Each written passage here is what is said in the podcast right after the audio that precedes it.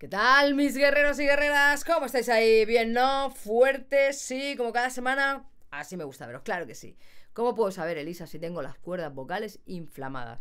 Algo muy sencillo, se puede mirar de muchas maneras, evidentemente, pero algo muy sencillo que podemos hacer es lo siguiente. Tonos eh, agudos a volumen bajito, ¿vale? Nos vamos hacia el agudo y bajamos el volumen. Empezamos con una voz de pecho. ¿Vale? Ahí.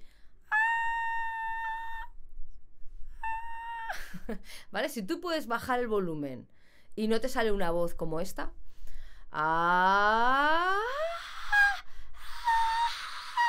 ¿Veis que sale como aire? Si tú puedes hacerlo así sin aire, es que no tienes nada en las cuerdas vocales, todo va bien.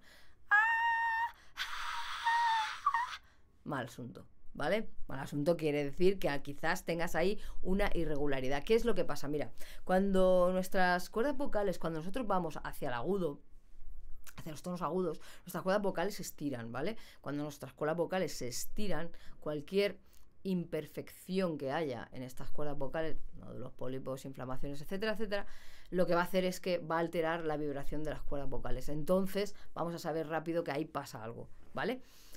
No os flipéis, tampoco tenéis que hacer el agudo de vuestra vida, vuestros agudos. Vuestro agudo puede ser a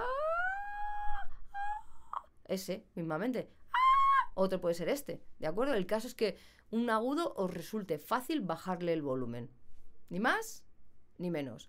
Muy importante, después de cantar, ahora yo que estoy en un periodo de que estoy cantando mucho, ¿vale? Porque empiezan los conciertos, a veces al día siguiente me noto esta sensación que no puedo bajar muy bien el, eh, eh, los agudos, ¿vale? El volumen de los agudos. Pero si te dura un día solo, no hay ningún problema. Quizás te has excedido un poquito en el tiempo eh, que estás cantando.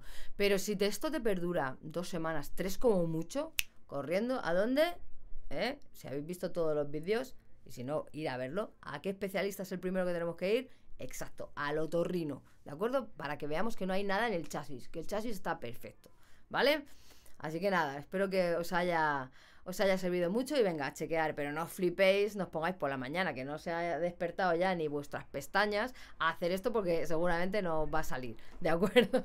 Así que venga, un besazo muy grande, nos vemos y eso es, siempre fuertes, vamos.